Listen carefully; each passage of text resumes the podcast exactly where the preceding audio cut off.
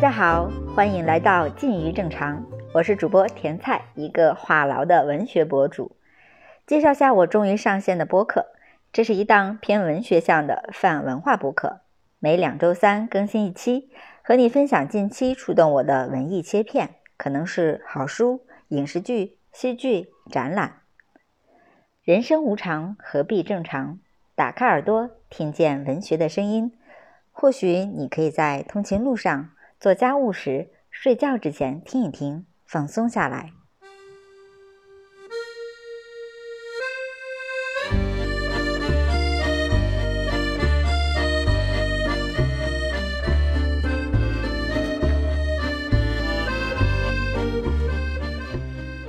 今天要聊的主题是：不正常好像也没关系。喜欢异性才是正常吗？高考、求学、上班、就业才是正常吗？离婚多次是怎么回事？行为艺术是疯了吗？这期节目里，你将会听到这些不正常的人生样本，他们都来自我最近这段时间接触的有趣作品。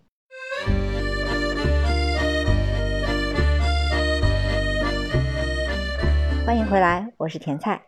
首先分享一个青春故事，来自三岛由纪夫二十四岁写就的第一部长篇小说《假面的告白》。书名的意思是戴着假面具诉说心里话，写的是一个性道作者从出生幼年、少年到青春期的性心理记录和自我分析的故事。一位是三岛借自己的家庭出身、人生经历为素材创作的小说，所以呢带有半自传性质。书中的男主人公从小在女人堆里长大，不爱公主，只爱王子，更爱遭杀害的王子。被同性的肉欲、死亡之美所诱惑。我读这本书的时候啊，觉得主人公是个拧巴又坦诚的人。他发觉自己跟其他人不同，又试图想证明自己是个正常人。于是，为了抵抗或转移注意力，他蒙蔽自己，去扮演那个正常人。他说：“有一个东西，仅仅听到它的名字，都会让我浑身颤抖。”我一直欺骗自己，说他不会来，那就是人类的日常生活。我不得不违心的表演，那种演技已经化为我的一部分组织，它早已不是演技了。将自己装扮成正常人的意识，侵蚀着我心中本来的正常，似乎一一数落着他，使他也变成那种装扮起来的正常。我看到这的时候啊，直叹气。瞧瞧，性教育的缺失把孩子逼成啥样了？对性别、对美的认知不同是不正常的吗？三岛长成这样也不是一天形成的。给大家补充一下一些背景，在《假面的告白》中，三岛叙述了祖母夏子对自己的巨大影响。他的祖母夏子呢，出身显赫，接受的是最正统的皇族教育。后来呢，阴差阳错下嫁给一个小官员平冈定太郎，也就是三岛的爷爷。但他爷爷呢，又因为玩忽职守，一夜之间啊倾家荡产。那夏子习惯的奢侈生活啊，从此就不再有了。但三岛的出生让他非常开心啊，复兴家族的希望就全压到孙子身上了。三岛出生才四十九天。下子就把三岛从亲妈那儿抢来，软禁在自己屋里亲自教养。只有在喂奶的时间，三岛才能见到妈妈。三岛后来在书里写道：“十三岁的我有一个六十岁的恋人。”在祖母控制的女性化家庭环境中成长，让三岛说话做事儿啊像个女孩儿。但他显然意识到自己不是啊，于是他陷入一种孤独。为了排遣孤独，他就画画写诗。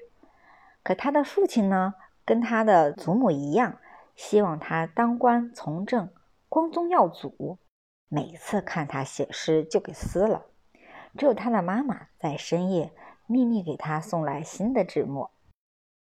像这种家庭环境啊，也难怪让三岛对自己的性别意识产生混淆。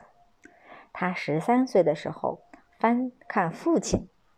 带来的欧洲画册上的一幅名画，叫圣塞巴斯蒂安殉教图，就让他产生了奇妙的冲动。后来呢，他还摆拍了一张模仿照，光着上身，两手绑在树上，箭头插入胸膛。青少年时期的三岛焦躁、抑郁，在无解之中而恶性循环。那写作对他来说就成为活下去的手段。于是他决定在写作中坦诚，以文学告白。那是顺从社会常识否定自己呢，还是顺应青春生命的感受反抗世俗呢？假面的告白正是三岛青春的总结，扭曲又迷人。这本书成书的时候呢，是一九四九年，在日本文坛啊引起了巨大的轰动，被川端康成赞为一九五零年代的希望，从此开启了三岛辉煌的文学之旅。这么说来，还得感谢这段看似不正常的青春经历呢。其实，所谓的正常，真的有必要吗？每个人都不同，但社会呢，有一套规训人的机制和评判标准。那就甩掉所谓的正常吧，只要成长为一个真正的人就好了。将自己的缺点视为个性，保持着个性生活下去吧。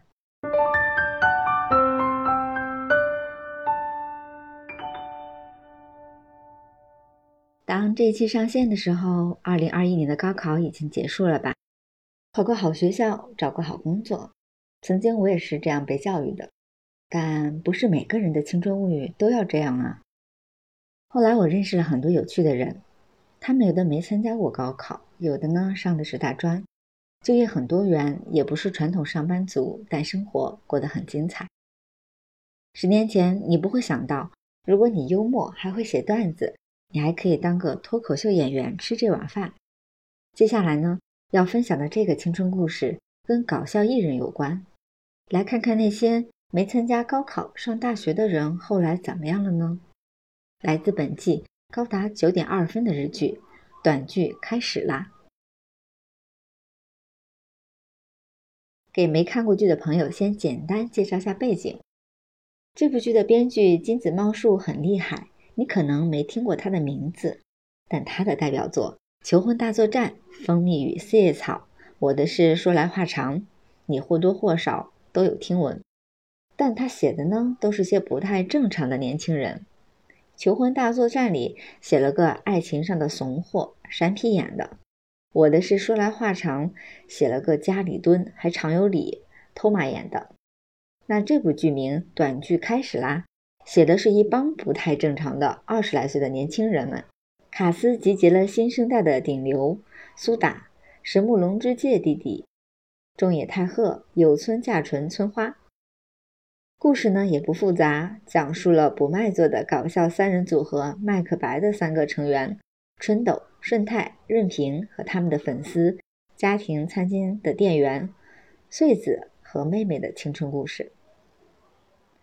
短剧你就把它理解成小品吧，但表演呢更夸张荒诞一些。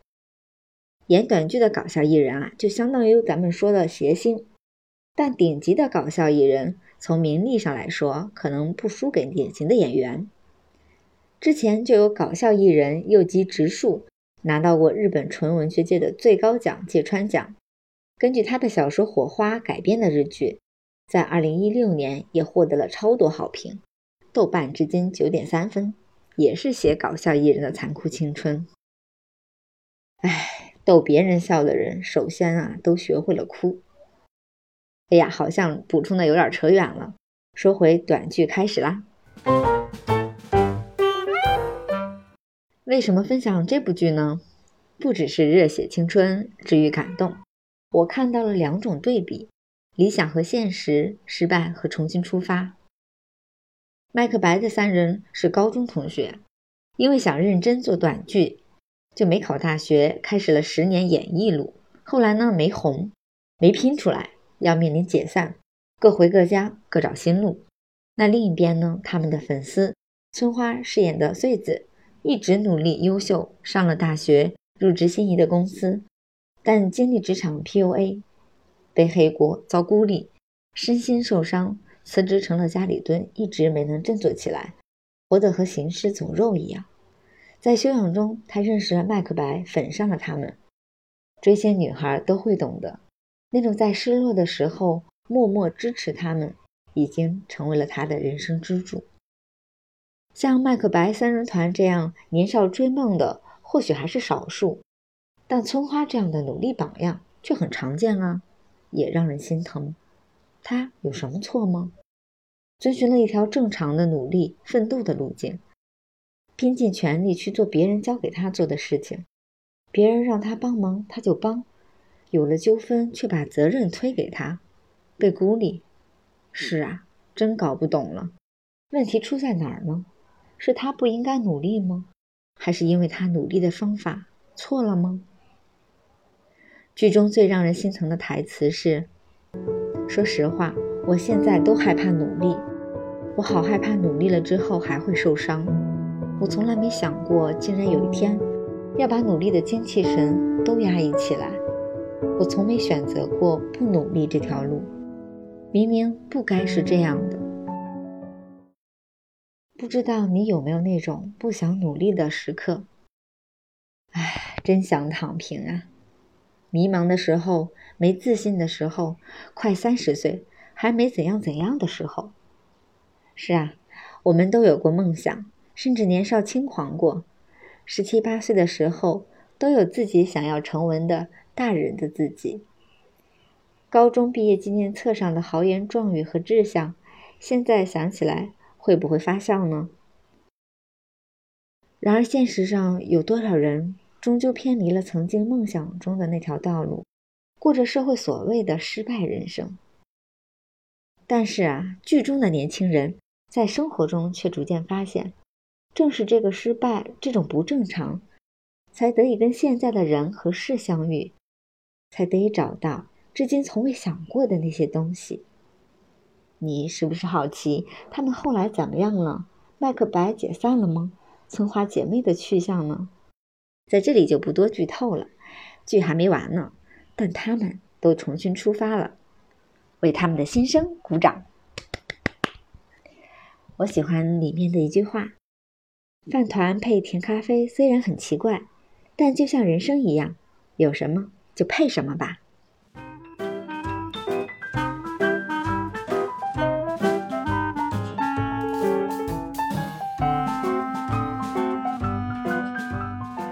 切换一个更轻松的话题吧。本剧九分日剧《大豆田永久子与三名前夫》，编剧是大神板垣裕二。东京爱情故事、最完美的离婚、四重奏等等等等等都是神作。那卡斯呢也是大腕集结，像松隆子、松田龙平、角田晃广、冈田将生、小田切让。女主是松隆子饰演的大豆田，一个离婚三次的女性。这世俗社会对离异一次的女性就够呛了，那这离婚三次又是怎么回事呢？是谁？是哪里不正常了呢？但这剧呢，讲的就是离婚三次也活得很好的单身女性，以及三个前夫哥还关心我怎么办？这种不正常的情况会真实存在吗？在剧中啊，大豆田是个事业成功、当了社长的独立女性，也是一个生活中会为吃东西掉渣、为装纱窗烦恼。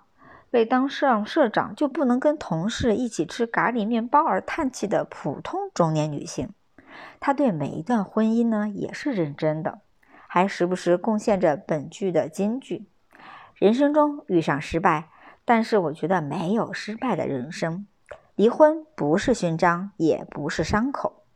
感觉他脑门上就写着俩字儿：独立。那三个前夫哥都有着各自的优点和可爱之处。那他们呢也有令人没法忍受的地方，离婚也是以有理由的。但是呢，他们之前并不知道婚姻咋就这样失败了呢？像是前夫哥一号松田龙平，治愈系暖男，天生受欢迎。但是呢，他不主动，不拒绝，沉默寡言，真是搞不懂他在想什么。像这种温柔啊，也是让人来气呀。前夫哥二号，老实顾家好男人啊，就是颜值次点。因为跳舞相识了，因爱情而努力，从狗仔呢变身知名的摄影师。你看多上进呐！但这个人唧唧歪歪、小气巴拉、斤斤计较、啰里吧嗦，特别让人头疼。那前夫哥三号，冈田将生饰演的帅哥一枚，姐弟恋，精英律师。但是这毛病吧，是爱抬杠、爱挑刺儿，是个拧巴人。那好在这三位男性不像一般的前夫男那样骚扰，他们对前妻仍然是保有关爱的，还互相吐槽反省啊。我们毛病这么多，永久子弹没发过火啊，前妻太是太宠我们啦。这些人设呢，都是在琐琐碎碎的那些生活场景中去发现的。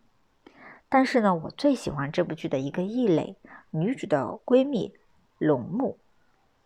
这个人啊，是把手机落人家里，三天都没想起来。他做不好公司员工，是个画画的天才。因为受不了孩子被虐待，就挺身而出。但是被误会为抢孩子的，成了通缉犯。他得到了三亿遗产，但转手说捐就捐。这不现实生活中的怪咖吗？但为什么？我心疼之余，又很想跟这样的龙木做朋友呢。他自由、正义、洒脱、有趣、孩子气。他说自己是只不死鸟，要一百年才能长大。但是，编剧居然把龙木写死了，而且是猝死，离开的猝不及防。是的，狠心的板垣院把我们对自由的向往。美好的追求，不为世俗，只追寻自我的那个化身给写死了。四十一岁啊，单身的龙母猝死。醒醒醒醒，这种不正常的美好是可望不可及的哦。但是呢，我私心想保留龙木的那一部分在心里。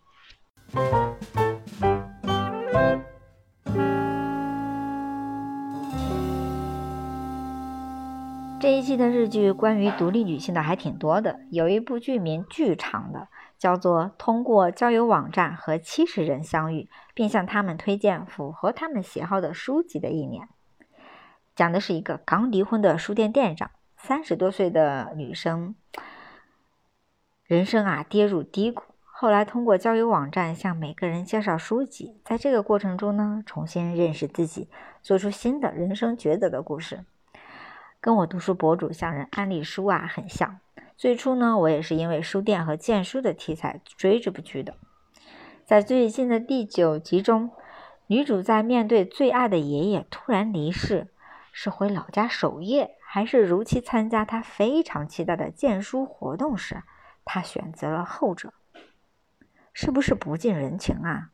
但她说，爷爷告诉她，在面对选择犹豫不决的时候。就选那个看起来蠢的，所以他选了后者。我想他是以这种方式告诉爷爷，他往前走了。在那天的日记里，他写道：“独身和已婚，哪个更好？有没有孩子？这种问题和我的人生没关系。我不需要普通的幸福，恋爱、结婚、金钱、稳定，这些都不需要。”只要相信那天见到的光，去生活就好了。看到这里，虽然没到哭的地步，但看到勇敢向前走的剧中人，就真想为他鼓掌啊！还有一部日剧叫《独活女子》的推荐，“独活”意思就是积极的享受个人时间的活动，讲的是出版社的员工五月女，只身一人去到各种地方。享受珍贵的个人时间，比如一个人吃烤肉，一个人乘热气球，一个人去夜间观光旅行，一个人去酒馆，一个人吃法餐，一个人去动物园只看自己喜欢的动物等等。跟城市约会，这也是一种一个人的浪漫啊！何必去在乎别人的眼光呢？最后再分享一个最不正常的文艺切片。来说下行为艺术。前几天我看了一个艺术家叫王艳欣的分享，他有个作品啊叫《电厂之光演唱会》，歌手就是他自己，打扮的有点像周杰伦。演唱会地点呢，在一个电厂，收费，对他还收费，一人一块钱。观众们呢，就发了荧光棒啊、巴巴掌等气氛工具。那个电厂的传送带就是他的舞台，他还边拿手机直播边卖力唱，唱的之一般呐。曲目呢有《春天的故事》《好日子》《团结就是力量》《难忘今宵》。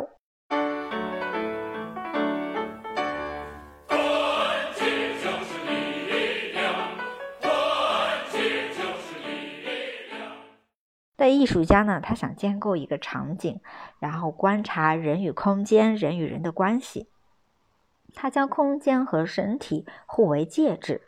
那从地点互动中的观看。气氛、曲目的内容，艺术家显然都是经过设计的。最初呢，观看者从窃笑看稀奇，到参与到合唱，成为氛围组的一员，演唱选曲的正能量和实际表演的拙劣对比，把二十一世纪的观众拉回到九十年代热火朝天、踌躇满志、信心满满但粗粝粉饰的旧时光。艺术家都有些不正常吧？哼。这话听起来是很耳熟吧？我觉得艺术家呢是保持不一样的思考方式，他们啊是生活的魔法师，可以创造一些奇妙的回应。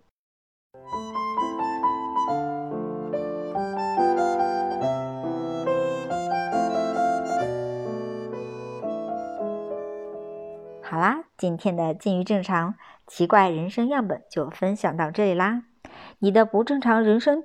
奇妙体验有哪些呢？欢迎留言互动呀！我是主播甜菜，一个话痨的读书博主。欢迎收听《近于正常》，你可以在小宇宙、喜马拉雅、网易云音乐、QQ 音乐、蜻蜓 FM 找到我。